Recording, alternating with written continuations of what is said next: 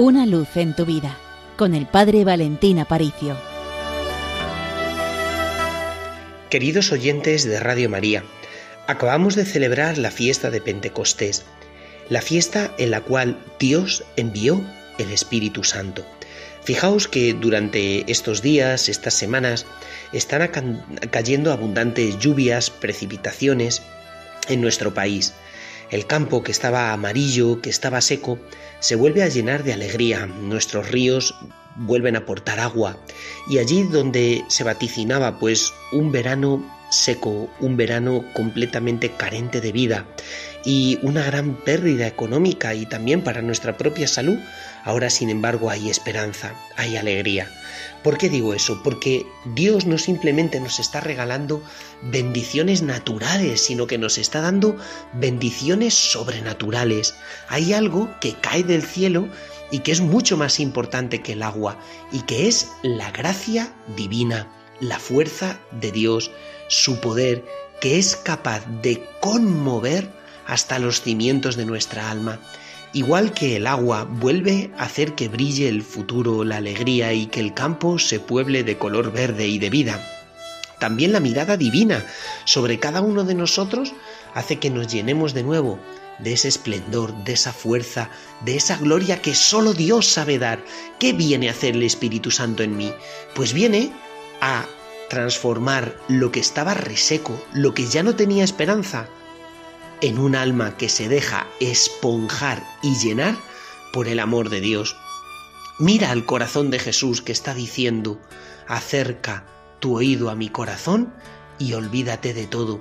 Olvídate de aquellas cosas que te quitan la paz, que te roban la alegría.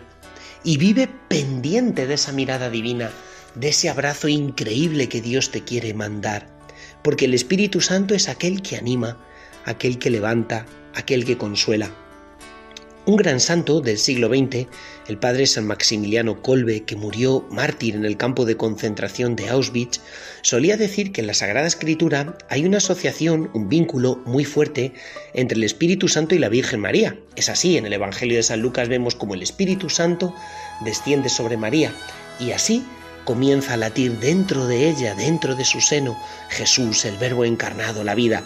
Pero también cuando la Virgen María está rezando en el cenáculo en Jerusalén, con unas 120 personas reunidas, vino el Espíritu Santo y nació la Iglesia.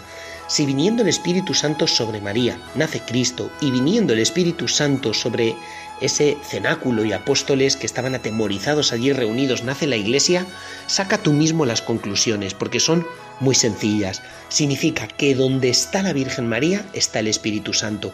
Que si tienes una devoción fuerte a María, el Espíritu Santo baja sobre ti con toda su potencia, con toda su fuerza. Pero que además el Espíritu Santo y la Santísima Virgen María son aquellos que te están acompañando interiormente en tu camino.